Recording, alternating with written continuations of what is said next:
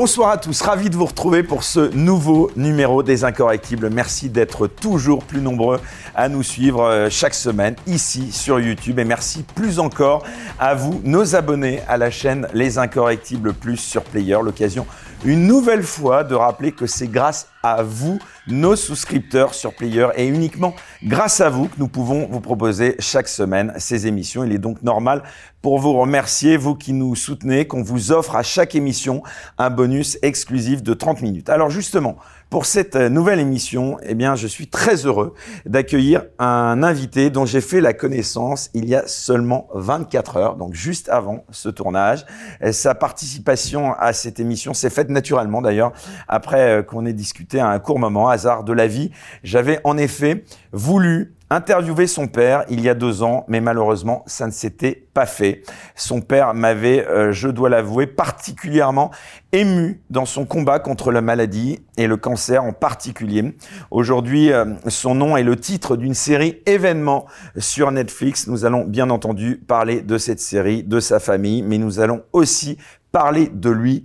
Laurent Tapie, bonsoir. Bonsoir. Merci euh, beaucoup, je le disais, d'avoir accepté euh, donc euh, cette invitation. Alors, je le disais aussi, on se connaît depuis très peu de temps. Après avoir écouté une de vos interviews récentes qui m'avait touché, j'ai eu envie de vous contacter. Je vous ai donc envoyé un message et à ma grande surprise, eh bien, vous m'avez immédiatement répondu. Vous m'avez dit que vous connaissiez d'ailleurs cette émission et que vous l'appréciez. Alors, ça m'a beaucoup touché. Et je crois que c'était suite à une émission, je crois, qui vous avait particulièrement interpellé avec Michel Onfray. Euh, vous vouliez lui répondre, je crois. Oui, euh, d'abord, merci de l'invitation. Effectivement, j'aime beaucoup vos émissions parce que j'aime l'éclectisme de vos invités, le fait que vous donniez la parole à, des gens très différents. Merci. Et oui, Michel Onfray, euh, il a dit une chose au cours d'une de vos émissions qui m'a qui m'a mis en rage, il n'y a pas d'autre mot, c'est qu'à un moment, vous avez évoqué, je ne sais plus dans quel contexte vous êtes arrivé à ça, la situation de ma mère, en disant euh, tiens, il y a Dominique Tapie dans l'actualité qui se retrouve avec des millions de dettes, etc. Et il a dit il faut pas avoir de compassion pour ces gens-là qui ont volé les Français. Donc, euh, je trouve que quand on se déclare un intellectuel et un philosophe, si je reviens à l'étymologie de philosophie, c'est l'amour de la sagesse. Donc, la moindre des sagesses, ça serait qu'avant de parler comme ça, il essaye de se renseigner un peu sur euh, l'affaire Adidas et qui parle pas comme on le fait dans le café du commerce. Alors, il aura beau jeu de dire, mais c'est ce que les jugements ont dit. Il est assez bien placé pour savoir s'il a étudié l'histoire que des jugements erroné ou euh, totalement injuste, ça a déjà été prononcé dans le passé. Et donc je l'invite à lire, puisque c'est un peu euh, son métier de lire, euh, un site que j'ai mis en ligne qui s'appelle affairetapi.info, pour une fois pour toutes faire ce que j'avais fait il y a des années déjà, c'est-à-dire donner tous les jugements, tout le déroulé de l'affaire Tapi Crédit Lyonnais depuis son début, pour que les gens voient à quel point on est dans un pays où la justice ne fonctionne pas euh, aujourd'hui, je pense que si j'ai perdu mon père, c'est à cause de ça. Il n'est pas mort d'un cancer qui est venu comme ça. Il est mort d'un cancer qui est le fruit de 27 ans de persécution judiciaire. Ou dans n'importe quel autre pays, les fautes de la banque auraient été reconnues. La même banque, pour les mêmes fautes, dans une autre affaire qui s'appelle Executive Life, a dit oui, c'est vrai, on a fait un portage, on a acheté des obligations américaines, on n'avait pas le droit. Ils ont payé 500 millions d'euros d'amende. Et Perlevad, le président de la banque, a été condamné et interdit de séjour aux États-Unis. Mais quand c'est mon père, il fallait absolument dire non, non, c'est faux, on n'a rien fait de mal, c'est lui qui ment. Et ça a duré 27 ans. Et au bout de 27 ans, on arrive à un jugement qui est absolument un scandale. Et voilà, donc euh, je trouve que des gens comme Michel Onfray ou d'autres devrait euh, s'intéresser de près à une affaire comme ça avant de déclarer qu'on a pu voler les Français.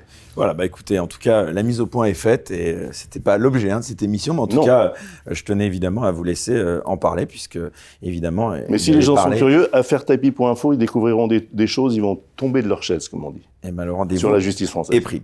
Alors, Laurent Tapie, si vous le voyez bien, il y a une tradition dans cette émission, justement pour se différencier un peu des, autres émissions.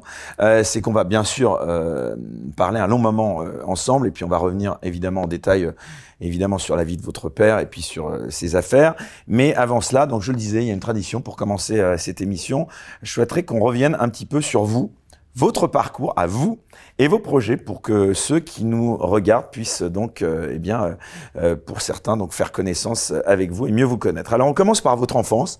Vous me corrigez si je me trompe. Vous êtes né en 1974. Vous êtes donc le fils de Bernard Tapie et de Dominique Mialet Damianos, qui prendra donc ensuite le nom de Tapie. D'abord, quel souvenir vous gardez de votre enfance, Laurent Tapie? Merveilleux. Parce que je pense que d'être dans un couple fusionnel, ça fait quoi d'avoir l'amour de Bernard Tapie? Bah, c'est difficile parce que il est devenu célèbre pas quand j'étais tout petit, donc j'ai vu euh, progressivement sa notoriété se développer. Et plus que le fait que ce soit une star ou quoi, ce qui était extraordinaire dans le fait d'être son fils, c'est de participer aux aventures c'est de pouvoir, euh, dans une même journée... Euh, c'est un aventurier, quoi, votre père. Totalement. L'adjectif. C'est ce qui lui irait le mieux, bien sûr, c'est un aventurier. Donc, dans la même journée, être dans sa Porsche, passer dans l'avion privé, aller voir l'Olympique de Marseille, dormir sur le fossé, à repartir, c'est des trucs absolument incroyables. Et euh, au-delà de l'aspect matériel, c'était quelqu'un avec qui j'adorais avoir des échanges sur le plan intellectuel. Voilà. Donc, euh, je pense que j'ai eu une énorme chance d'avoir euh, cet homme-là comme père. On peut dire donc que vous avez eu une enfance super aisée. Hein. Super aisée, on ne peut pas faire plus privilégié. Mais avec, euh, c'est le côté un peu gauche authentique de mon père, parce qu'il avait un positionnement politique, on y reviendra peut-être, un peu hybride, on va dire.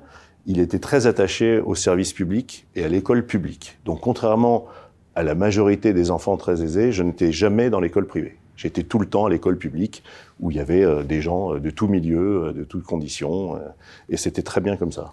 Arrêtons-nous un instant justement sur le fait d'être euh, le fils de quelqu'un euh, qui avait autant de moyens. Euh, ça fait quoi d'être le fils d'un homme d'affaires millionnaire à une époque comme celle-là?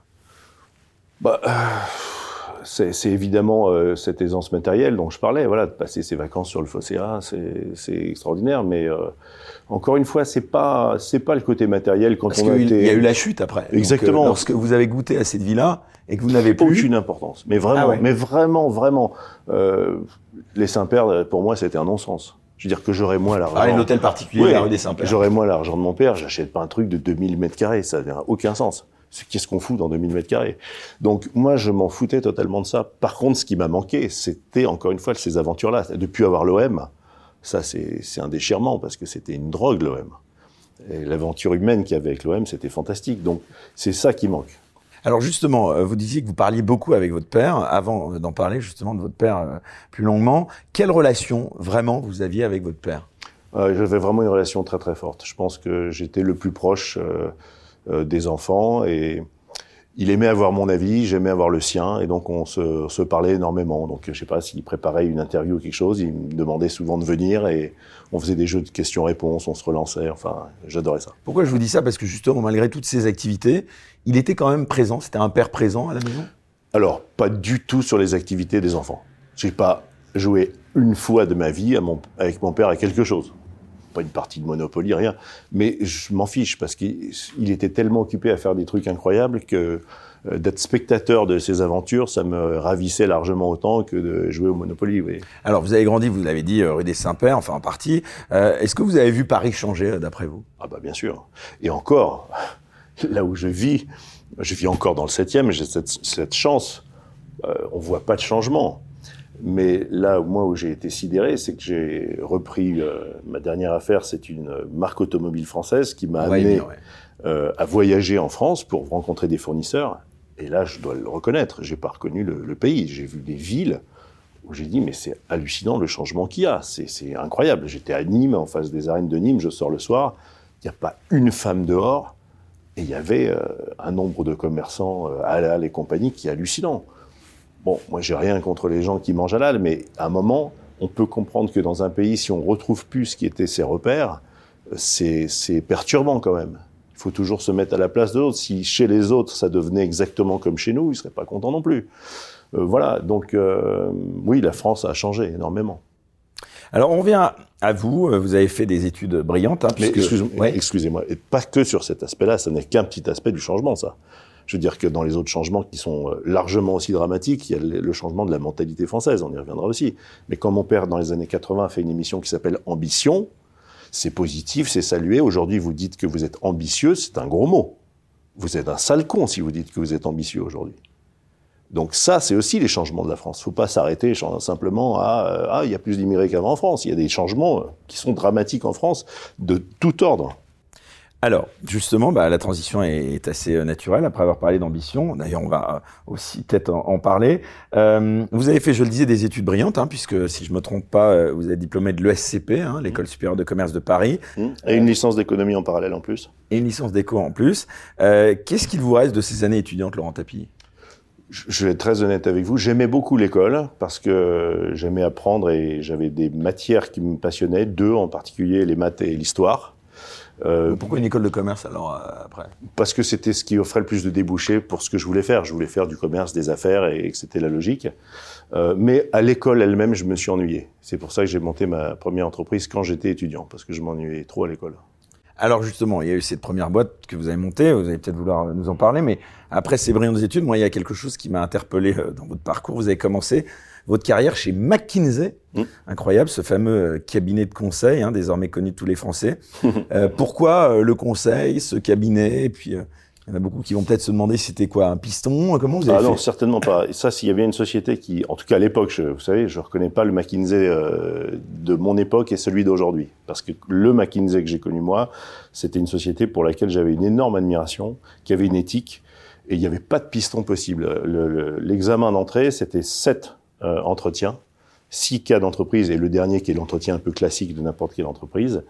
Et si vous passiez pas un seul des six cas d'entreprise, euh, c'était fini, quoi.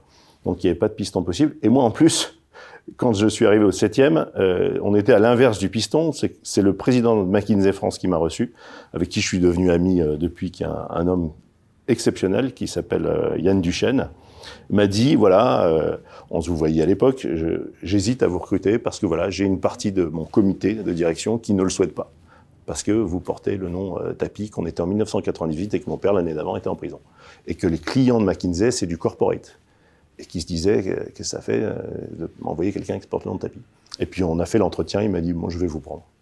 Donc ça avait quand même, par moment, même au, temps de sa splendeur de votre père. Euh, ah mais là on est pas au temps de sa splendeur. Enfin, on était quand même, euh, il était. Ah non non, 98, on est, ah on est, un an après la prison. Ouais, donc c'était déjà on est, la chute. Ah bah c'est la chute euh, violente même déjà. Il, il, a fait un an de prison. Donc là, ça a un pestiféré.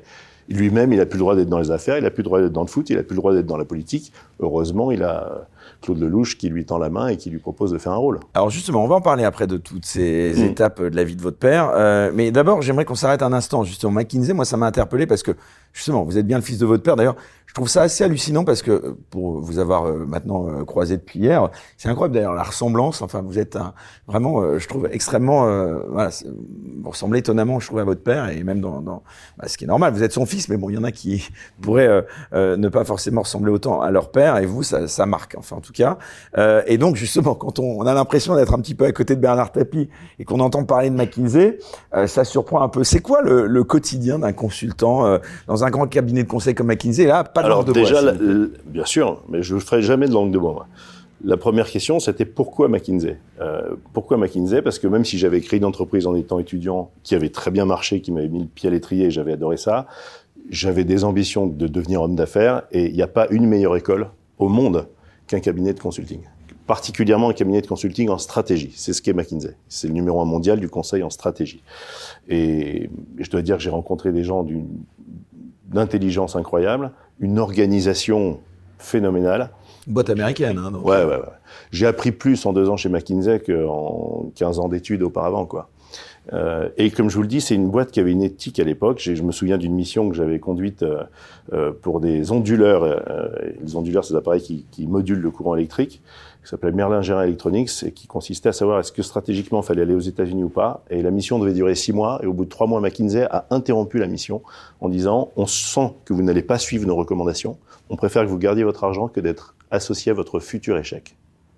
Pas beaucoup de boîtes qui préfèrent se passer de l'argent d'un client pour que leur image ne soit pas associée à un échec. Moi, j'avais un énorme respect pour cette boîte. Je suis euh, atterré par ce qu'elle est devenue.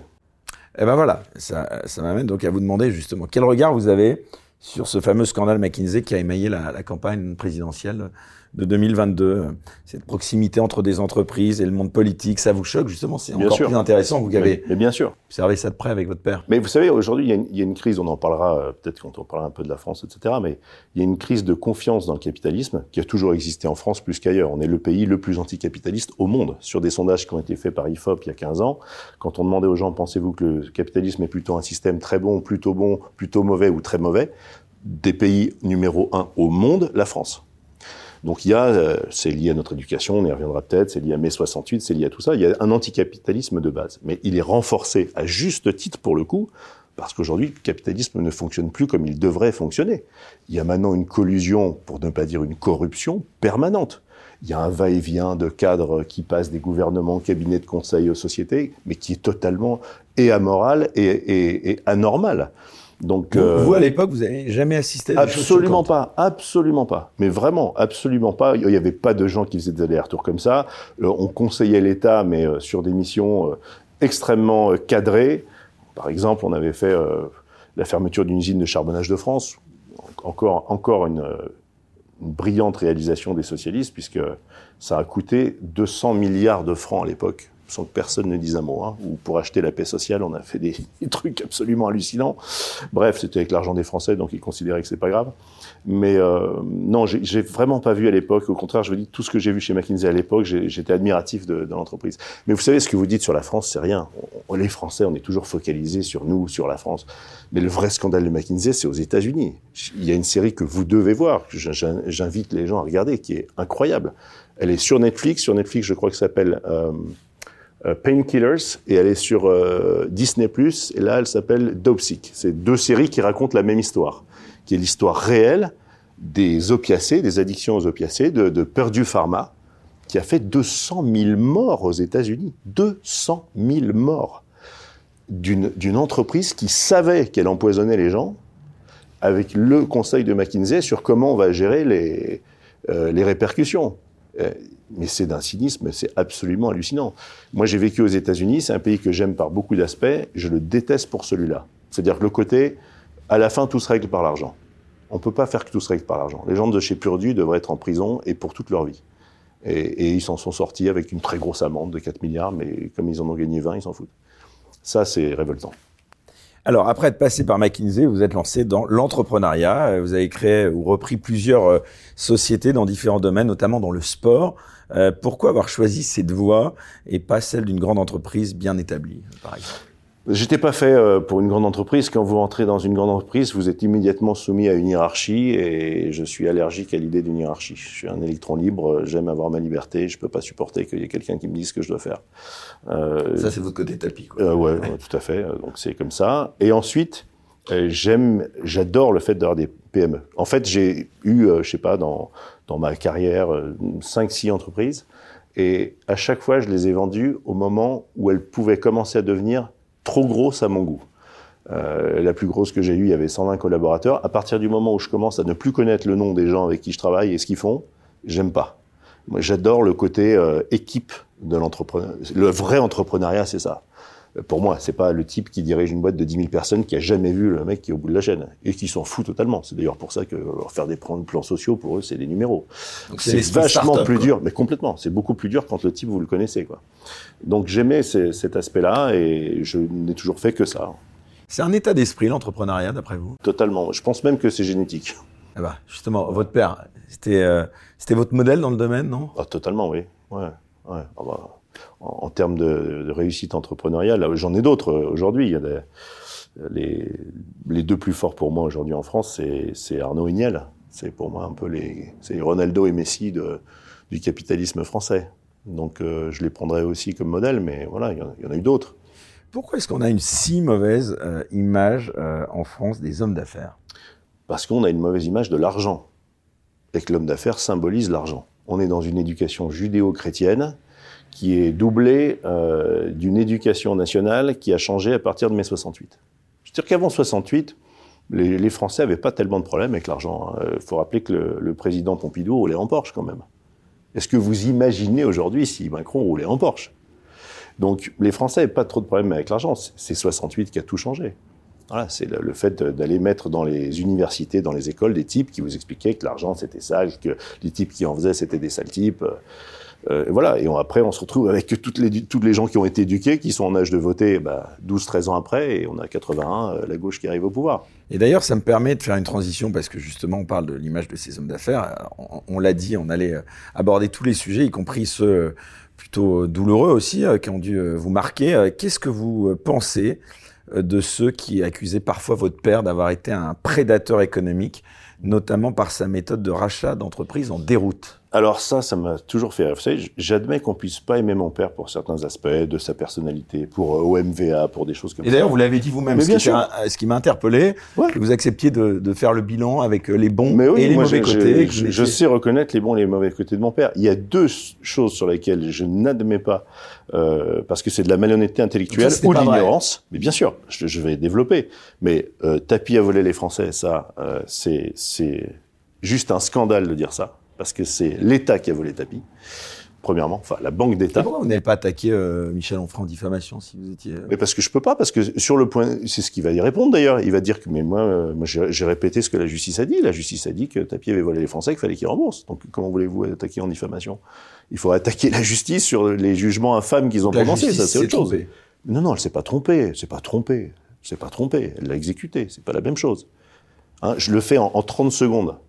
En 1992, mon père donne un mandat de vente à la SDBO filiale du Lyonnais pour vendre Adidas. Le Lyonnais dit on pense pouvoir le vendre 2,1 milliards de francs. dit d'accord. On découvre que le Lyonnais a vendu le jour même de la vente à mon père pour 4,6 milliards à Robert Louis Dreyfus. Plus un complément de prix. En audition, Robert Louis Dreyfus a dit au moment d'introduction en bourse, j'ai donné plus d'un milliard d'euros, je ne peux pas dire le montant. Donc on sait qu'ils ont pris, en gros, au moins 5 euh, milliards 8 en donnant 2,1 milliards à mon père. Donc ça fait un écart de 3,7 milliards qu'il ne devait pas toucher, parce que l'obligation d'un mandataire, c'est je vends au mieux des intérêts de mon client. Et donc, ils ont fait 21 ans à défendre cette hypothèse débile, qu'en fait, il y a une banque formidable qui se comporte bien, et il y a deux débiles mentaux. Mon père qui est débile mental parce qu'il accepte 2,1 milliards, alors que Dreyfus est prêt à payer 5,7, et Dreyfus, qui est un autre débile mental, puisqu'il achète une société 5,7 que Tapi vendrait pour 2,1. Voilà. Et la justice française a réussi à dire, alors qu'elle avait dit le contraire, il y, a eu, il y a eu, pourquoi ça a duré 21 ans Il y a eu des jugements qui ont reconnu les fautes du Lyonnais, qui ont condamné Lyonnais, la Cour d'appel en 2005, 135 millions d'euros d'amende, etc. Eh ben, la dernière, celle sous Hollande, elle a dit, non, mais en fait, il n'y a pas de préjudice parce que il est impensable que Bernard Tapie n'ait pas été au courant. Voilà. Ça, c'est ce qui est écrit noir sur blanc. Alors si on avait une presse et des journalistes qui comprennent et qui font leur boulot, ils auraient dit mais vous vous foutez de notre gueule. Euh, comment vous pouvez écrire que Tapi était au courant? Euh, Ce que je viens de dire, un enfant de 6 ans le comprend. Il est au courant qu'on vend 5 milliards 7 son affaire, mais il dit non, mais je prends que 2-1, moi, gardez le reste, ça m'intéresse pas. Mais c'est ce qui est écrit. Voilà. Et donc, bah donc, bah, il n'y a pas de préjudice. Comme l'arbitrage a été cassé entre temps, bah, vous rendez tout. Voilà. Ça, c'est révoltant parce que quand je sais que ma mère, aujourd'hui, on lui réclame 600 millions et que je sais la réalité de l'histoire, vous devenez fou. Mais c'est comme ça. Et alors, c'est aussi, d'ailleurs, petite parenthèse, mais on va y revenir euh, tout à l'heure. Votre maman doit 600 millions d'euros. Euh, étant euh, intégré là-dedans, qui a eu remboursement déjà de l'intégralité de ce qu'avait décaissé l'arbitrage. Donc ce ne sont que des intérêts. C'est ça, ce ne sont que des intérêts. Et le seul journal qui a, qui a dit et reconnu, Tapi a remboursé l'intégralité de ce que l'État lui a donné dans l'arbitrage, c'est le Canard enchaîné. Voilà. Inattendu. Inattendu. Laurent Tapie, euh, vous trouvez que la France, elle encourage suffisamment les gens à se lancer dans la création Pas du tout. Pas du tout. Bah, elle, les encourage à aucun niveau. Euh, les gens n'aiment pas les entrepreneurs. Voilà, quand vous, en fait, euh, vous avez le droit ou de vous planter, ou si vous réussissez, d'être un salaud. Moi, j'ai vécu aux États-Unis. j'ai toujours aimé les belles voitures. C'est ma seule passion matérielle. Je me fous des fringues, je me fous des montres, j'en ai pas. J'adore les voitures. Eh ben, aux États-Unis, je roulais dans une très belle voiture. J'ai eu toujours, tout le temps, que des pouces levés, que des congrats, etc. Et en France, j'ai eu des crachats sur mon, sur ma vitre, des rayures, euh, voilà. Emmanuel Macron, euh, on peut dire qu'il agit dans le bon sens dans ce domaine de l'encouragement, euh, donc à la création d'entreprises ou pas, selon vous? J'ai pas envie de vous parler d'Emmanuel Macron. Ah ouais? Non. Bah ça, c'est pas très tapis. Hein, c'est pas très tapis, mais euh, quand, vous êtes, quand vous êtes chef d'entreprise, vous avez un devoir de réserve vis-à-vis du gouvernement qui est en place. Moi, je représente ma parole, mais je représente aussi euh, mes clients, mes actionnaires, euh, mes employés. et j'ai pas envie d'aller me lâcher sur ce que j'ai à dire sur le Macron, sur le gouvernement. Voilà, j'estime que j'ai un devoir de réserve là-dessus. Si un jour je fais de la politique ou si un Ah, jour je les Ça affaires, dire vous le pas prendre la direction qu'a prise votre Ah oui, mon père, il a toujours tout dit, il a fini, oui, le résultat. Voilà. Donc il faut un peu retenir les leçons. D'accord. Alors justement, au-delà de votre parcours professionnel, vous venez de le dire, euh, vous adorez euh, les bagnoles, Ouais. Enfin, comme un certain euh, Macron d'ailleurs. D'où elle vous vient cette passion? Je, je- pareil, je pense que c'est un peu génétique les voitures. hein. On ne sait pas pourquoi. Euh, Moi, quand j'étais tout petit, il y avait des jouets. Je ne prenais que Des les Porsche, des voitures. Ferrari. Euh, T'es ces jouets-là, non? Non, je parle des petites miniatures là. non, mais mon père avait de, de très très belles voitures et c'est vrai que ça aide parce que bah, j'ai grandi moi euh, tous les déplacements, il adorait avait, ça aussi. il en avait plein. Non, non, il en avait pas plein. Il en avait toujours une à la fois et il aimait. Il c'était vraiment un Porschiste. Il, a- il avait euh, essentiellement des Porsche, même s'il y a eu d'autres choses. Et il m'a transmis euh, ce virus. J'adore les Porsche, je le reconnais. J'adore la 911. Je suis né la même année que la 911 Turbo, qui pour moi est la meilleure voiture du monde depuis, depuis 48 ans. Et euh, bah, au fur et à mesure que j'ai pu progresser dans la vie, j'ai eu la chance de pouvoir m'acheter comme ça. Des voitures euh, d'exception et j'adore ça. Et c'est ce que je fais aujourd'hui puisque Et voilà, alors aujourd'hui, occupation vous c'est êtes ça. donc, euh, vous avez relancé en 2019 la marque Delage. Euh, Est-ce que vous pouvez nous rappeler euh, ce qu'était cette marque? Eh ben en fait, il y a eu deux marques absolument euh, sublimes dans l'histoire française, les deux plus belles marques de l'histoire française automobile, c'était Bugatti et Delage, sans aucune contestation possible. C'est les deux seules marques qui étaient championnes du monde des grands prix, avant que ça s'appelle la Formule 1. Euh, elles ont toutes les deux établi beaucoup de records, et dans la première moitié du XXe siècle, Delage était la marque la plus titrée en concours d'élégance au monde, pas juste en France, au monde. C'était la marque la, plus récompensée au monde, la plus belle au monde. Et puis elle a périclité euh, au début des années 50, comme toutes les autres marques de luxe, parce que ça encore, il faut le rappeler, mais au début des années 50, c'est pas les Allemands, c'est pas les, Italiens ou les Anglais qui dominent le marché de la voiture de luxe, c'est les Français. Il y avait Bugatti, il y avait Delage, mais il y avait aussi Delahaye, il y avait Talbot Lago, il y avait des, des marques merveilleuses. Et puis on a fait comme d'habitude, on a mis un gouvernement de gauche, ils ont voté une taxe contre les voitures de luxe et ils ont tué toute l'industrie de la voiture de luxe française. Et on s'est retrouvé avec Peugeot, Renault, Citroën pour euh, 50 ans. Et vous créez euh, donc aujourd'hui, pour revenir vraiment précisément à ce que fait Delage, des supercars. Hein, Ça s'appelle même des hypercars. des hypercars. Ouais. C'est quoi des hypercars pour les profanes euh Alors, On appelle partie? hypercar les voitures qui sont vendues à plus d'un million d'euros. Ah ouais, donc c'est quand même de la bagnole. euh, Ah oui, c'est, bien en, réalité, on, on est plus proche du domaine de l'art que du domaine de la voiture. Même dans la façon dont on les vend, même dans la démarche des acheteurs. Qu'il y en a jusqu'à 2 millions d'euros même. Bah, la nôtre, on la vend 2 millions d'euros. Ouais. Euh, Ah ouais. Les Bugatti, euh, la dernière qui s'appelle la Mistral, c'est 5 millions d'euros. Ouais. Et il y a une clientèle pour ça? Ah bah, il y a une clientèle euh, En grossissante même. En France, elle est petite. Elle existe, mais elle est petite. Euh, C'est qui d'ailleurs le profil euh, Bah, c'est euh, des gens super riches et qui adorent les voitures et qui aiment les objets de collection, qui peuvent aussi aimer les œuvres d'art, parce que c'est aussi un objet de spéculation. C'est-à-dire que ces voitures-là, en général, prennent de la valeur. Euh, contrairement à la voiture, même aux supercars qui en perdent, euh, les hypercars prennent de la valeur. Donc euh, il y a un marché français, mais il est petit. Le, le- le gros du marché, il est américain, il est au Moyen-Orient, il est en Asie, en- dans le reste de l'Europe. C'est quoi vos projets pour l'avenir, Laurent Tapie Euh, La politique, donc ça, vous l'avez dit. En tout cas, pour le moment, euh, contrairement à votre père, euh, c'est exclu pour vous. Ah, totalement. ouais. Parce que c'est amusant, je vous ai entendu, mais on va y revenir, euh, parler beaucoup de la gauche, la gauche, avec plutôt euh, une arrière-pensée pas forcément sympa. Donc, euh, Non, pas sympa, un, sympa Bernard ouais. Tapie qui serait plutôt euh, un jour engagé euh, du côté euh, droite de la chose, euh, ça, ça pourrait être envisageable? Bah, je pense que, vous savez, il, il a fait deux erreurs énormes. C'est à se demander comment on pouvait être aussi intelligent et faire deux bourdes pareilles. La première, c'est de choisir de lâcher Adidas, quatrième marque la plus connue au monde. Avoir réussi à acheter Adidas quand on part de, de, de, de C'est sa plus grosse Aubervilliers. erreur, ça. C'est la plus grosse erreur de sa vie, Il- et qui était redressée en plus, parce que le- la difficulté d'Adidas, c'était pas de la redresser, c'était de l'acheter. Il y avait trois sœurs qui s'entendaient pas, personne n'arrivait à l'acheter. Lui, il a réussi à mettre les trois sœurs d'accord, il l'a acheté. Donc Adidas le plan, a été sauvé, quoi, quasiment. Bien sûr, mais d'ailleurs, d'ailleurs, quand le Lyonnais vend à Dreyfus pour euh, 4 milliards 6 plus la prime, ils lui disent, ils lui font un plan écrit en lui disant, on introduira l'affaire en 95 à 11 milliards. Et là, vous nous donnerez un milliard de, de complément de prix, si c'est bien le cas. Et ils ont introduit à 11 milliards, exactement comme il avait annoncé. Parce que la restructuration, elle était sur des rails. Et Dreyfus a, dit- a dit, l'affaire était redressée, je n'ai fait que poursuivre le plan de, de Bernard Tapie. Bon.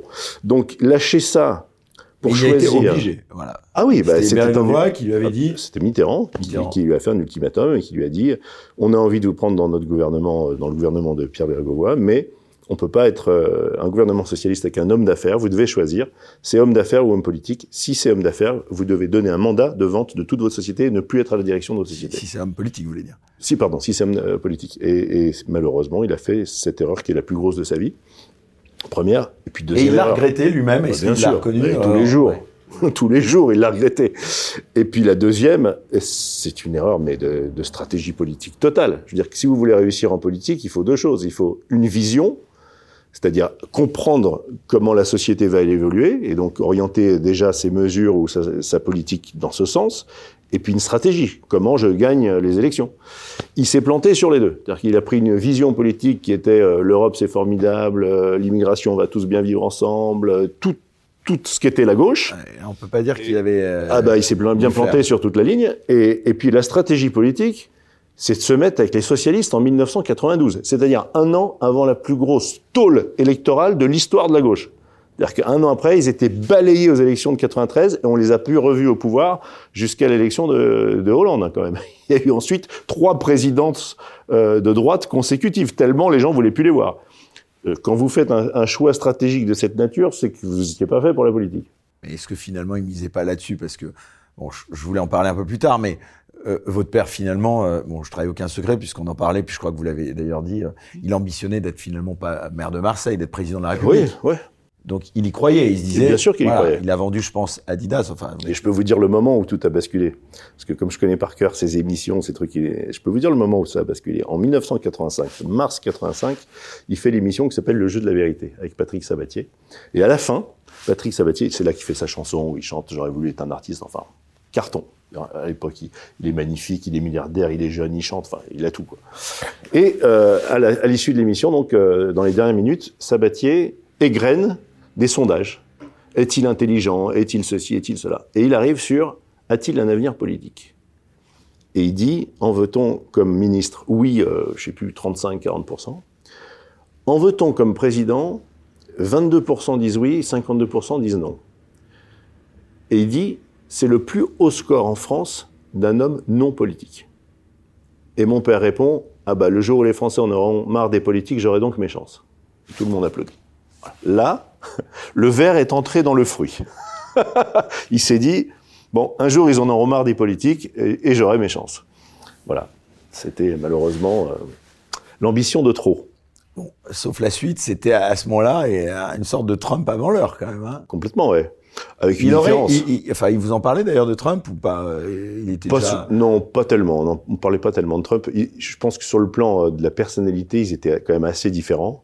Enfin, Trump, il a un côté euh, un peu fou, un, un peu grotesque même. Euh, Je veux dire que quand il euh, quand il parle de comment on attrape les femmes parce que si on est une star, on a le droit, ou quand il envoie une- sur Twitter une photo de lui en Rocky Balboa, c'est ridicule.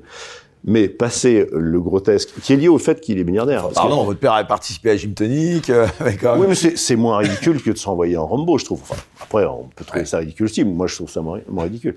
Mais en revanche, si on en revient sur le bilan, bah, je suis désolé, le bilan de Trump, il est exceptionnel sur le plan politique. Sur le, le, le, le mandat de Trump, les quatre ans qu'il fait, seul président qui fait pas, qui fasse pas de guerre, l'économie qui marchait comme euh, jamais, pas de chômage. Enfin, il, il a pris des mesures. Il a maté un peu la Corée du Nord. Voilà, c'est un chef d'entreprise. C'est la différence quand vous mettez un chef d'entreprise, c'est-à-dire quelqu'un dont le métier est de prendre des décisions et qui est sanctionné en cas d'échec. Parce que quand vous faites une erreur dans l'entreprise, là, il n'y a pas de seconde chance. C'est, vous êtes c'est fini, c'est mort. L'entreprise, elle est morte. Bah, c'est, la différence avec les politiques. Quoi. Ils peuvent faire les erreurs qu'ils veulent, ils s'en foutent. Ils changent de poste, ils reprennent un autre, ils passent un autre gouvernement. Ils s'en foutent.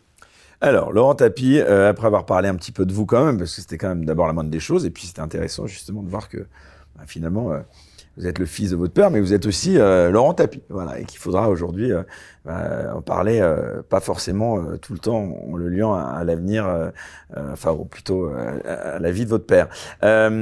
Si vous le voulez bien, on va parler maintenant de cette série, puisque c'est l'actualité hein, qui est diffusée actuellement sur Netflix et qui cartonne sur la vie justement de Bernard Tapie et qui s'appelle euh, très simplement Tapie. D'abord, une question assez simple. euh, comment est-ce que vous avez réagi quand vous avez appris que ce projet allait avoir lieu Moi, j'étais. Faites-nous un peu l'histoire. Donc c'est Tristan Seguela, le fils de Jacques Seguela. Euh, moi, j'étais content de l'idée de qu'il y, ait une- qu'il y ait une série. J'étais content. Donc ça, c'était du vivant de votre père. Ouais, c'était déjà- du vivant de mon père, et j'en parle à mon père qui me dit oh non non, ils vont faire n'importe quoi, comme d'habitude, ça va être, je le sais d'avance, ça va être tous les clichés, tous les trucs, j'ai pas envie il que ça était se fasse. pas, il Ah, pas ah, ça. ah, il, Bon, il était contre à 100%. Bon, et Tristan est venu lui annoncer, euh, je sais pas s'il attendait. un Donc Tristan de Segal, c'est le réalisateur de cette série. Ouais, on ouais. redit une nouvelle qui est le fils du, de, à Jacques l'époque, le meilleur ami de mon père, Jacques Seguela, qui ils se connaissent tous les deux depuis 30 ans. Et donc, il vient lui, lui dire, j'ai envie de faire une série sur toi. Il, il vient pas lui dire, je t'annonce que, il vient pas lui dire, je te demande que, il dit, j'ai envie de faire une série sur toi. Bon, et mon père dit, je trouve que c'est une très mauvaise idée. Bon.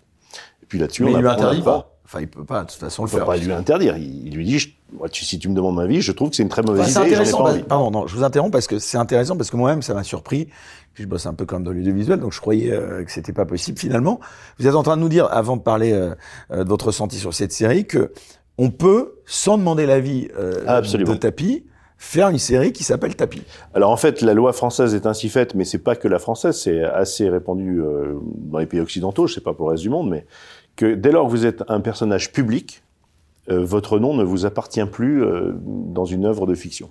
Un documentaire, définit, oui. euh, qu'on est public ou pas public. C'est Bah, c'est subjectif. je suis d'accord avec vous. Mais après, euh, si, si la personne conteste et qu'elle dit non, vous n'avez pas le droit de faire une série un sur moi, c'est devant un tribunal qui va dire vous êtes une personne publique ou pas. Dans le cas de mon père, on peut pas nier que c'est une personne publique. Donc, euh, bah, Il faut pas qu'il y ait diffamation, c'est ça. Exactement. La seule, la seule limite que vous avez, c'est que les, gens qui le font doivent respecter la loi, donc ne pas vous diffamer. C'est là la subtilité. quoi. euh, voilà. Et donc, euh, si vous estimez que vous êtes di- diffamé, vous portez plainte, mais vous n'avez aucun droit de dire j'interdis que mon nom soit utilisé, j'interdis que, que la série se fasse sur moi. Euh, Yves Saint Laurent, je vous rappelle qu'il y a eu deux films qui sont sortis quasiment simultanément, un qui était financé en partie par Pierre Berger euh, avec tout l'assentiment de l'entourage, et un qui était pas du tout euh, fait avec eux. Et les deux films sont sortis en même temps. Ils n'ont pas interdit, ils ont pas pu interdire au deuxième de sortir. Donc Tristan Seguela, vous le connaissiez euh? Non?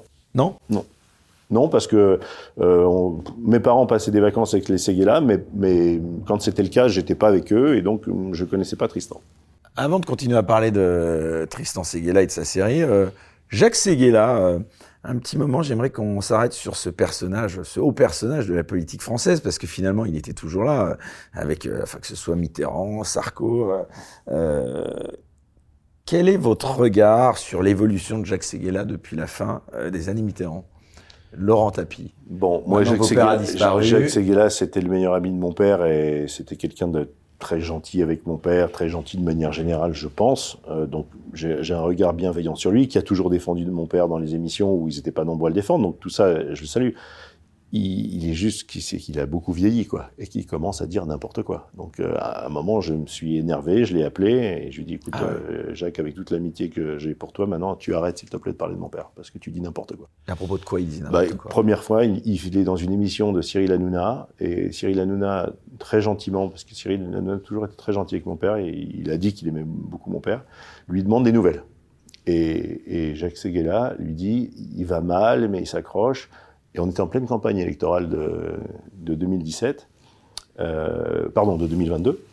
Euh, on approchait euh, la campagne électorale de 2022, et il lui dit, mais par contre, il m'a quand même dit, tu sais, le seul qui peut sauver la France, c'est le président Macron.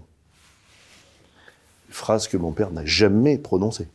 Donc, de quel droit il se permet de mettre dans la bouche de mon père une phrase qu'il n'a jamais prononcée pour bien se faire voir auprès de Macron, quoi? Ça, ça m'a, ça m'a vraiment beaucoup affecté. Et puis une deuxième fois, il est chez Pascal Pro et il dit, mais un délire total. Il dit, euh, en fait, Bernard Tapie, vous savez, il a demandé à ce qu'on le débranche. Il a dit à sa famille, il faut me débrancher, quand il a compris qu'il allait perdre son procès qu'il et qu'il n'allait jamais retrouver son argent. Alors là, je l'ai appelé, je lui ai dit, écoute, Jacques, tu prends tes pilules pour la tête, s'il te plaît, parce que, un, mon père ne s'est jamais débranché, c'est pas le tempérament. C'est jusqu'à une heure avant le terme, il se battait encore. Et deux, c'était pas de savoir s'il allait redevenir riche ou pas qui conditionnait son envie de vivre. Donc maintenant, tu arrêtes de parler de mon père. Voilà. Voilà. Donc depuis, on n'a plus tellement de contact. Bon, bah écoutez, ça c'est dit. Euh, vous parliez de Jacques Seguela, on peut pas s'empêcher de parler de François Mitterrand. Euh, euh, vous l'avez connu, François Mitterrand? Vous l'avez côtoyé Non, pas? pas du tout. Jamais? Jamais. D'accord. Et euh, enfin, c'était quand même quelqu'un qui, pour votre père, était. Euh, Mon père m'a dit qu'il a modèle admiré, absolu, il a enfin. admiré deux personnes dans sa vie pour leur intelligence. Quelqu'un qui s'appelait Marcel Loiseau euh, et qui a, lui a appris les affaires. Et euh, d'ailleurs dans la série, ils en ont fait un personnage qui s'appelle Marcel Loiseau et, et qui n'a aucun rapport dans dans le, le déroulé avec l'histoire réelle. Bon. Et François Mitterrand. Il m'a dit voilà, j'ai vu deux monstres c'était intellectuel, c'était euh, Loiseau et Mitterrand. Donc il avait une vraie admiration pour euh, l'intelligence de Mitterrand. Bon, moi je l'ai pas connu, euh, donc j'adore la politique, donc j'ai regardé tous les débats et je reconnais que, surtout dans son évolution, Mitterrand est devenu très très fort avec le temps parce qu'il partait de loin. Hein. Si on revoit le débat contre Barre en 78, il se fait mais atomiser. Et après, quand on le voit dix ans après avec Chirac, c'est lui qui atomise Chirac, mais sur la forme surtout. Mais moi, j'ai pas d'admiration. Comment? Et avec Giscard. Avec Giscard, beaucoup plus équilibré, les deux débats. Le premier est quand même plutôt dominé assez largement par Giscard, le deuxième est équilibré peut-être un petit plus sur Mitterrand. Mais, mais c'est des, des, débats qui sont, personnellement, je trouve fascinants à revoir. Il y a un niveau. Je veux dire que quand on prend les deux derniers débats auxquels on a eu droit, on ne sait pas deux, trois étages qu'on a descendu. on n'est même plus dans le même immeuble, là. Euh, bon, c'est comme ça. Mais... Pareil, le débat Macron-Le Pen, quoi. Oui, Le Pen. Oui, oui, oui. Je crois que vraiment, euh, c'est autre chose, quoi. On est tombé dans autre chose. Justement, alors, euh, petite parenthèse, là aussi, c'est intéressant, c'est pas vous, mais donc vous, vous me faites comprendre que votre père, il n'était pas macroniste. Non. Ça, c'est l'occasion de lever un, un, petit peu un malentendu, mais non, parce que c'est vrai que, attendez, je sais pas si c'est bien, moi je l'ai toujours entendu. Mais euh... jamais vous n'avez pu entendre mon père faire la promotion de Macron. Et quand on était dans la campagne de 2017... Non, mais entre ne pas la faire et, et ne pas l'être, euh, il était, oui, il avait quel regard était, sur Macron? Il n'était pas macroniste. Voilà. Il n'était pas macroniste. Et en 2017, quand c'était la campagne, et qu'on commençait à voir que Fillon s'effondrait dans les sondages avec les affaires qui lui ont sorti, euh, grande spécialité, ça. Euh, médias plus justice pour éliminer quelqu'un, on connaît. Euh, ils ont fait la même à Sarkozy juste après. Euh, mon père a dit, mais aux Français, cet homme est jeune, très jeune, 39 ans, il a très peu d'expérience. Est-ce qu'on confie un 747 à un type qui a fait trois heures de vol sur un monohélice En gros, c'est l'image qu'il avait prise. Euh, je pense qu'elle n'était pas mauvaise. Et, et, et c'est marrant parce que on parlait là, vous avez cité Sarko, Sarko Tapi, euh, ils se connaissaient. Oui. Ils avaient quel rapport? Alors là, pour le coup, m'avez demandé est-ce que j'ai déjà rencontré euh, Mitterrand J'ai répondu non. J'ai déjà rencontré Nicolas Sarkozy. Je l'ai déjà rencontré en présence de mon père à plusieurs reprises.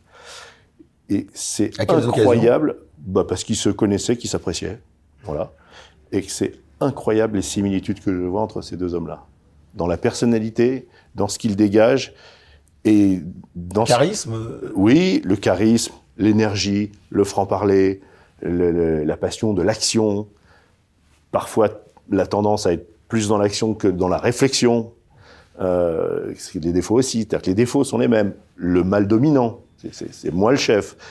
On, on, retrouve des caractéristiques communes qui sont incroyables et avec les mêmes haines qui sont suscitées que ceux qui détestaient mon père, en général, détestent Sarkozy aussi. Euh, ça se voit chez les magistrats. Et euh, voilà, les mêmes causes produisent les mêmes effets, en gros. Et c'est intéressant parce que euh, on va évidemment revenir à, à cette série, puis justement à, à, à, votre papa. Depuis le décès justement de votre père, c'est intéressant de savoir ces gens, ils sont restés fidèles à votre famille, à vous? Bah, vous savez, tout le monde le sait que c'est dans les moments vraiment difficiles où vous voyez sur qui vous pouvez compter. Et je crois que ma mère, puisque mon père n'était plus là, euh, globalement n'a pas été trop déçue. C'est-à-dire que les, gens qu'elle considérait comme étant euh, des amis sur qui elle pouvait compter euh, ont été présents.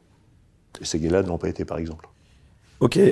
On revient à la série, si vous voulez bien. Votre père, euh, il voulait pas de cette série. Enfin, donc du bout du, là vous m'avez fait comprendre que bon, il lui disait vas-y fais, enfin, il lui disait fais là, mais en gros il lui disait c'est une connerie euh, à ces gars-là. vous, euh, vous lui avez donné votre avis à votre père sur cette série euh, Non, j'ai pas. Que, euh... Moi, j'ai pas donné mon avis, mais quand Tristan a fait comprendre qu'il allait la faire, pas tout de suite, mais vous n'avez pas cherché après, à contacter Bien sûr que si. Ah, et, et voilà. mon père lui a dit écoute, puisque tu es déterminé à la faire, je te demande un seul truc. Euh, joins Laurent au projet parce qu'il d'abord il a la connaissance de ma vie comme personne d'autre. Et puis parce que il vous apportera des anecdotes, un éclairage que vous n'avez pas parce que vous connaissez de ma vie que ce que les médias ont dit.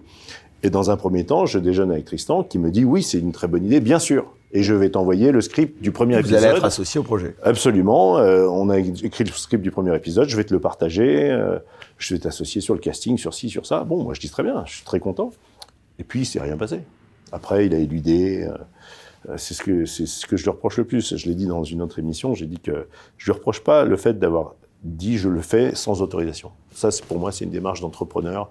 Euh, personne n'a demandé à l'autorisation à qui que ce soit pour faire ce qu'on veut faire. On veut faire quelque chose, on le fait. Pas de problème. mais pas de louvoiement. Il peut me dire dès le premier jour, écoute, je me sens pas t'associer à l'écriture parce que j'ai peur de perdre dans la liberté du, ton, ou j'ai peur que Netflix ou les autres se disent, ah, ça va être une série La gloire de tapis puisqu'elle est écrite en partie par son fils. Ça aurait été légitime qu'il pense comme ça. Il aurait eu tort parce que je suis très objectif sur mon père, mais il pouvait pas le savoir. Et, donc je le comprends, mais pas des mois d'atermoiement à me prendre pour un con. Ça, ça c'est ce qui m'a énervé. Justement, vous l'avez dit, je crois, chez mon ami André Berkoff, euh, euh, vous avez été sensible à, à, ce coup de gueule hein, d'André. Euh, J'adore André Berkoff. Bah écoutez, euh, moi aussi, ça tombe bien.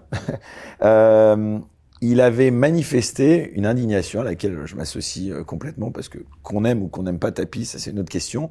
Mais vous nous dites bien ici que non seulement vous n'avez pas été associé au contenu éditorial, ni vous, ni votre maman, mais encore moins financièrement. C'est-à-dire ah que il y a jamais. J'ai tendu la perche, j'ai dit, tu sais dans quelle situation est ma mère, peut-être qu'au moins là-dessus, euh, c'est resté euh, lettre morte. Donc aujourd'hui, cette série fait un carton, hmm je suppose génère euh, beaucoup de revenus, hmm de recettes. Euh, nada, pas un euro pour votre mère? Non, non, rien. Ou par exemple, vous savez, j'ai fait une association pour créer un monument euh, hommage à mon père, puisque j'ai été choqué du fait qu'après sa mort, rien ne soit organisé à Marseille pour lui, rien. Euh, donc, euh, bah, comme moi aussi j'aime bien, bien dans l'action. Bah, j'explique parce que ça les emmerde, les, aussi bien les politiques que les gens ça de l'OM. Ça, ah. ça les emmerde, c'est la comparaison. S'ils pouvaient casser le mythe, ils seraient heureux. Imaginez-vous quand vous êtes président de l'OM que vous avez jamais un résultat probant et que dans les tribunes vous voyez les drapeaux à l'effigie de mon père avec Tapi le boss forever, etc. Il vous emmerde Tapi, vous avez pas envie qu'on, vous voyez, vous aimeriez bien qu'on l'oublie quoi. Mais moi, j'aime pas envie qu'on l'oublie. Donc, euh, puisqu'ils ont rien fait, je l'ai fait moi, et, et, et, ça va se faire. C'est-à-dire que là, au moment où je vous parle, on est à 95% des sommes recherchées pour faire ce monument qui va représenter six joueurs de l'OM qui le portent lui-même portant le trophée de la Ligue des Champions, une scène qui a réellement existé le lendemain de la victoire en Ligue des Champions, et elle sera mise devant le stade. Et à force de discuter avec la mairie, ils ont fini par être coopératifs et ils m'ont dit OK, vous pouvez installer le monument et le jour où il sera installé, l'esplanade devient officiellement l'esplanade Bernard Tapie. Voilà. Donc il aura l'esplanade devant le Vélodrome à son nom et un monument à son hommage. Et ça, ça vous fait chaud au cœur, je suppose. Euh, bah oui, vu que je suis à l'initiative totalement du truc, ça me fait chaud au cœur. Ouais. Cette série, elle a une particularité. Euh, elle s'arrête en 1997. Hein.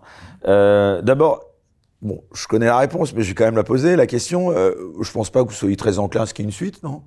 Bah non, parce que moi, globalement, j'ai pas trouvé bonne la série, donc j'aimerais pas qu'il y ait une suite. En tout cas, pas faite par les mêmes. Et vous-même, d'ailleurs, vous y aviez pensé, je crois, à une époque. Ah, moi, c'est pas une série. J'avais écrit, j'ai écrit en 2014 le scénario. Parce que là, complet. ça mélange fiction. Exactement. J'ai écrit un peu... en 2014 le scénario d'un film qui serait en deux parties, parce qu'il y a à peu près 5 heures d'image. J'ai fait le timing. Euh, qui raconterait, mais 100% la, la, la, réalité, parce que je pense que la vie de mon père est tellement euh, romanesque, riche, qu'on n'a pas besoin d'aller inventer des, des, des fictions. La, réalité est plus forte que la fiction. Et voilà, ça fait partie des choses que je regrette sur, sur cette série. Tout à l'heure, vous parliez des débats. On se souvient tous de ce débat face à Jean-Marie Le Pen.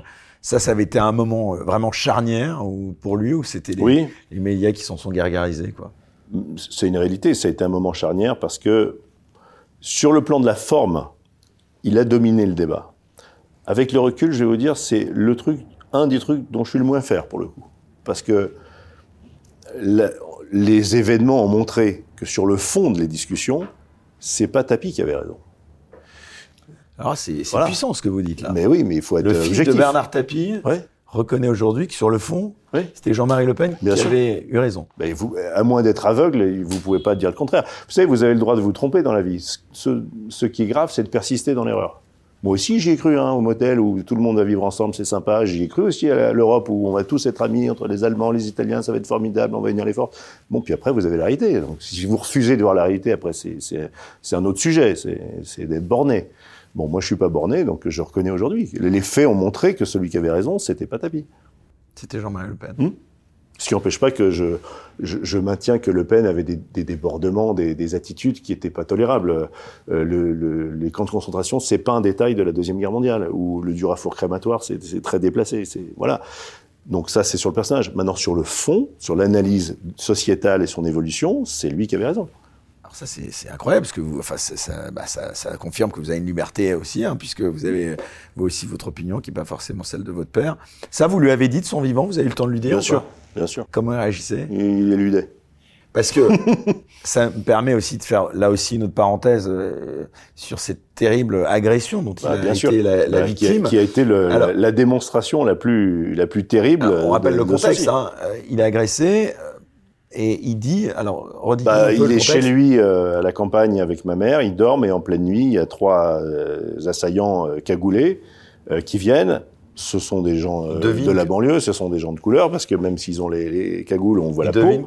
ce sont en tout cas des gens de banlieue. voilà. Des gens de banlieue, il y a l'accent de banlieue, etc. Et où est les sacs, etc. Bon, euh, il frappe ma mère, il frappe mon père. Et à un moment, euh, mon père dit Mais comment vous pouvez me faire ça, moi qui vous ai toujours défendu? Et ils lui ont dit Ta gueule, on n'est plus à cette époque. Voilà. Et ça, ça a été un, un réveil assez brutal pour mon père, je crois. Voilà. Et euh, alors, Alors attention, attention. Je veux pas tomber non plus dans la simplification. C'est des problèmes compliqués. Très compliqués. Il n'y a pas d'un côté les méchants de banlieue, les sauvages, etc., et de l'autre côté tous les gentils. C'est pas vrai. Parce que l'expérience qu'on a eue, nous, dans notre famille, mon père avait monté une école euh, pour former des jeunes chômeurs. c'est sa a- fierté, ça d'ailleurs. c'est une de ses fiertés. fierté. C'est une de ses fiertés. Il a formé 10 000, 10 000 euh, mômes qui étaient sans emploi et qui sont tous ressortis avec un emploi. Une des écoles était à Marseille et avait 70% des gens qui y Et étaient. pardon, alors là, Laurent Tapie, je vais me faire exprès l'avocat du diable. C'était justement, euh, bah, vous l'avez rappelé, d'autres individus qui ont dit, il aurait, selon euh, l'avis de beaucoup, euh, mis beaucoup de personnes aussi sur le carreau au chômage. Ça, on, va, on va en parler ça après. On va en parler après. Juste pour finir ça. Cette école-là, celle de Marseille, il y avait 70% de gens d'origine maghrébine. Eh ben, c'est la seule qui trouvait pas euh, ou qui avait des très grandes difficultés à trouver un emploi. Ça, c'est une réalité. Donc ça, faut pas le nier non plus. Et quand vous êtes le gars de banlieue et que le flic il vous demande cinq fois vos papiers dans la journée, vous- je comprends qu'à un moment, euh, ouais, il y, a- il y a les boules. Donc c'est des problèmes complexes. On peut pas dire euh, euh, il y a d'un côté les méchants et des côté les Ah, gentils. mais oui, ça aurait été là génial. Enfin, je dis ça parce que même le, le personnage était peut-être prisonnier justement de son personnage, Tapi, votre père.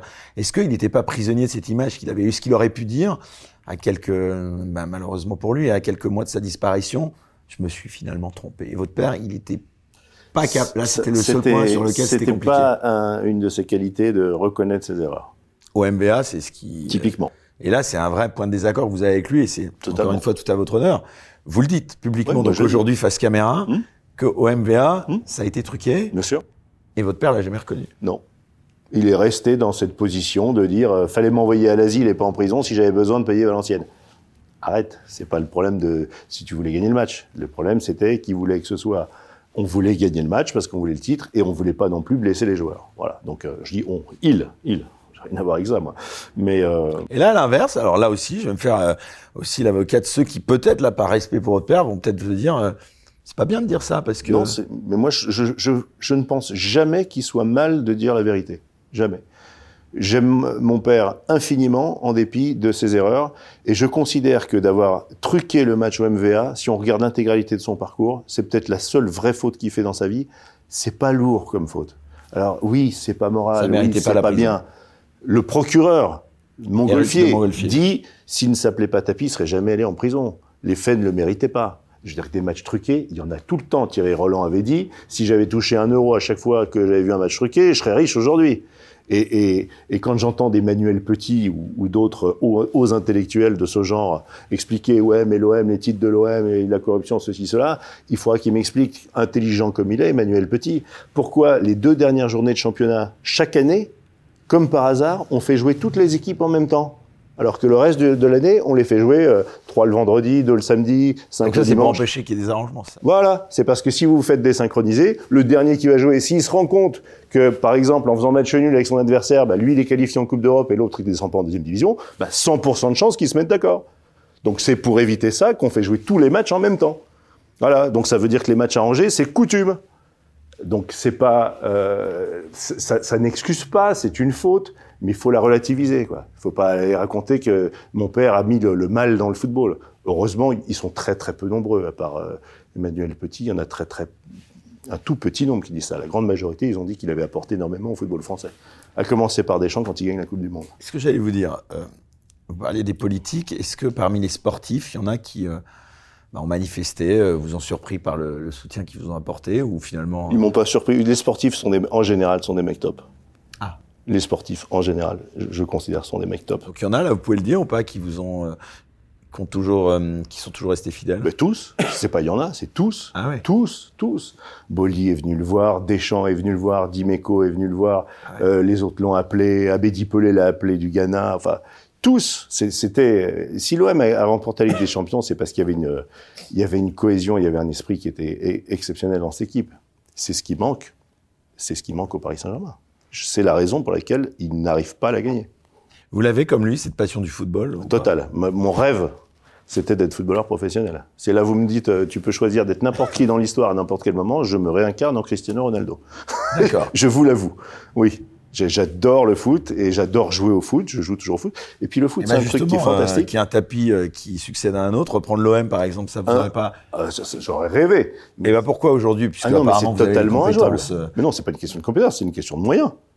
Vous savez, vous savez lever des fonds, Ah, vous non, êtes financier, Mais vous travaillé chez mais McKinsey, vous avez le réseau. Mais sauf que c'est, sauf que ça n'a aucun sens économique. C'est juste le problème. Je n'arrive pas à comprendre comment cet Américain, à McCourt, a réussi à se faire convaincre qu'il allait faire une bonne affaire, parce que c'est un homme d'affaires. Il en a rien à foutre du football. Il connaît même pas. Il connaît même pas les règles. Enfin, c'est beaucoup des danseuses aussi parfois pour des. Oui. des, des- des Non, mais attendez. foot, quand, non quand- non, c'est des danseuses pour des gens qui aiment le foot, qui sont, je sais pas, C'est si- un instrument de lobbying. Euh, oui, mais lui, il est américain. Il sort de Los Angeles. Il a vendu les Dodgers. Il connaît pas la France. Il connaît pas Marseille. Quelqu'un a réussi à lui dire achète l'OM parce que tu vas faire une bonne affaire. Tu vas l'acheter 60 millions. Oui, sauf qu'il en est à 700 millions investis depuis le début et qu'il les reverra jamais. Et le problème, c'est qu'on va rester avec cette équipe euh, qui n'a jamais les moyens de ses ambitions et qui est invendable si l'Américain dit moi je veux, il dit je suis prêt à revendre l'OM si on me redonne tout ce que j'ai investi. Mais non, Coco, tu as investi comme un idiot. Euh, on va pas te redonner tout ce que tu as investi.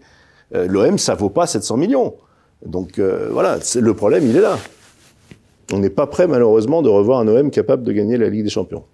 Les années post-97, donc euh, l'année à laquelle euh, la série, enfin après laquelle la série s'arrête, euh, sont celles d'un autre tapis. Alors on va justement, si vous voulez bien, un peu dérouler maintenant euh, les différentes vies, hein, puisque votre père, c'est- fou, quoi. Il a eu, euh, il a eu euh, plus de vies que que personne en une. Alors il y a d'abord le tapis acteur. Alors là, c'est marrant parce que on a eu l'impression à un moment quand même que c'était vraiment important pour lui, que c'était une sorte de peut-être pas de rédemption. Je vais pas faire de la psy de de caniveau, mais il, prenait ça au sérieux, quoi. Il jouait sur scène, il Tout ce qu'il a fait dans sa vie, il l'a fait il jouait à euh, fond. au cinéma avec le louche. Et malgré tout, j'ai l'impression que il n'a pas été reconnu par ses Ah, pairs. pas du tout.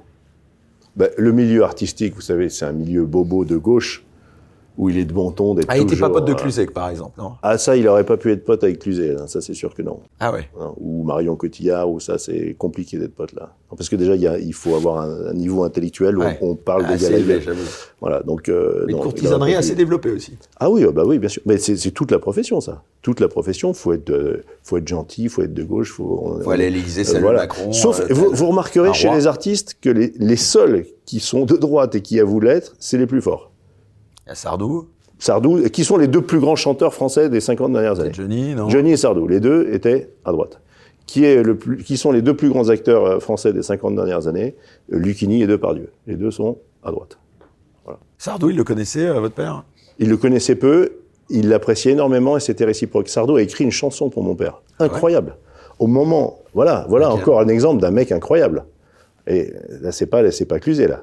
Lui, il sort une chanson sur mon père en 96 ou 17, juste avant qu'il aille en prison, qui s'appelle, euh, le refrain c'était, mais mon amour, ils l'auront pas. Mon dernier rêve sera pour toi. Voilà. Le, le nom de la chanson, c'est Mon dernier rêve. Et alors, tout le, le texte, c'est, ils m'ont pris mon bateau, mes tableaux, ils m'ont dit euh, à ta santé, ils m'ont mis dans Et la ça, vue mes pour Bernard Tapie. Bah, si, si quand vous écoutez la chanson, vous reconnaissez pas que c'est pour Bernard Tapie, c'est, c'est évident que c'est pour Bernard Tapie. Euh, ils, ils à un moment, il cite même, il fait le jeu de mots, ils m'ont pris mes bibelots, mes tapis. Euh, enfin, c'est une, c'est complètement une chanson pour tapis. Ils disent, même mon amour, ils l'auront pas. Donc, c'est- C'était une chanson incroyable. J'ai- j'ai- il m'a chanté ça à mon mariage. Ah, et donc vous avez eu Sardou. Je parle pas de Sardou, hein, je parle Ah, de mon père. Mon père a chanté à mon mariage cette chanson de Sardou. Et Sardou, vous l'avez rencontré ou jamais? Jamais, mais Ouais, C'est peut-être l'occasion. bah, euh, voilà, je- j'ai envie de lui dire que c'est un mec euh, top. J'adore. Je l'ai vu en plus récemment parler de comment il ressentait euh, le siècle actuel et mon père euh, le ressentait exactement de la même manière. Bah, écoutez, on va s'a- s'arranger pour lui transmettre. Euh, ouais, donc le tapis acteur, il avait été meurtri, hein, cette non-reconnaissance. Il, Non, il aurait euh, été sensible aux honneurs ou pas bah, on est toujours sensible aux honneurs. On, On m'avait dit en, en antenne, euh, voilà, que, bon, un petit Molière, euh, il aurait peut-être pas été Bien contre une sûr. nomination. Au moins une nomination. Bah, c'est, c'est là Il encore, remplissait ça, tous c'est- les- Il remplissait tous salles, les quoi. salles. Il a fait un carton monumental. La pièce a été unanimement reconnue, y compris par les critiques. Voilà, Volodymyr Coucou, la première, s'il en a fait plusieurs, euh, comme étant une superbe pièce, jouée merveilleusement par tous les gens qui, qui la jouaient, et aucune nomination, rien nulle part. Ah, Vous savez, ça- on se bouchait le nez hein, dans, dans les milieux des, des critiques, etc. Il n'était pas question qu'on fasse une revue euh, en disant qu'il faudrait que Tapi est, est, un, Molière. De toutes ces vies, il y en a une, d'après vous, euh, qu'il a plus aimé que les autres. Clairement celle de l'OM. Bien sûr. L'OM, c'était le summum. Parce qu'il n'y a aucune autre activité qui vous procure ces émotions-là. Je veux dire, euh, vous réussissez une affaire, vous la redressez, vous la revendez, c'est super, mais vous ne faites pas le tour de la pièce euh, en levant les bras euh, comme un fou. Alors que vous remportez la Ligue des Champions, vous le faites. Alors, on en vient maintenant, et c'est une partie qui n'est pas abordée évidemment dans cette série, c'est là que c'est important parce qu'il y a beaucoup de malentendus, euh, d'un côté comme de l'autre, à lever, au tapis des procès, hein, euh, des affaires judiciaires. Ça a duré combien de temps cette période entre le début Ah, et... bah, je vous l'ai dit tout à l'heure, de 1994 à sa mort en 2021. Donc 27 ans. 27 ans non-stop Non, euh, si, il y a eu trois ans de stop, c'est entre euh, l'arbitrage favorable et l'élection de Hollande. Alors, trois ans. De, de, de, en gros, 2009 à 2012. Il y a toujours cru. Enfin, il pensait que ce serait. Il y a euh, toujours final, cru, c'est que du point il de vue- une fin. euh, Ben oui, toujours, parce que du point, du point de vue du droit, il était une évidence qu'il allait gagner, et il avait gagné. Il y a des étapes où il avait gagné. L'arbitrage, il a gagné, mais la cour d'appel d'avant, euh, encore une fois, en, en 2005, qui donne 135 millions, plus complément de préjudice à faire sur la liquidation, etc., il avait gagné plusieurs fois. Mais à chaque fois, les magistrats qui faisaient du droit se sont fait rattraper par la patrouille. Et C'était qui la patrouille? Ah, la patrouille, c'est, bah, je sais pas, c'est euh, la chancellerie, c'est le syndicat de la magistrature, c'est c'est tous ces gens-là, c'est les gens du mur des cons, Voilà, c'est ce genre de, de personnes-là qui peuvent pas supporter l'idée qu'on va laisser gagner tapis, surtout si c'est de l'argent public. Parce que l'État a le droit de vous voler, là, c'est pas de l'argent public, mais quand il vous rembourse, là, c'est de l'argent public, oui. Il a payé euh, ce culot qu'il avait euh, dans les affaires. Euh, en politique, ça passait pas, quoi. Ben, ça passait auprès des gens, hein. Il fait quand même 12% aux européennes en défendant une liste euh, pour les États-Unis d'Europe, qui n'est pas du tout ce que les Français, déjà à l'époque, avaient envie de voir. Ils votaient pour lui. Ils écoutaient même pas euh, ce qu'il disait. Ils votaient parce qu'ils aimaient Tapi. Donc, il représentait 12% de l'électorat à l'époque en étant tout seul, parce que les MRG, ça pesait, ça pesait 0,3%, je crois. Donc, euh, oui, il, y a cru. Et alors, il avait vraiment une démarche sincère. C'est-à-dire que là-dessus, on, on peut quand même au moins saluer ça. C'est qui lâche une affaire comme Adidas Ça vaut aujourd'hui 30 milliards d'euros. Adidas.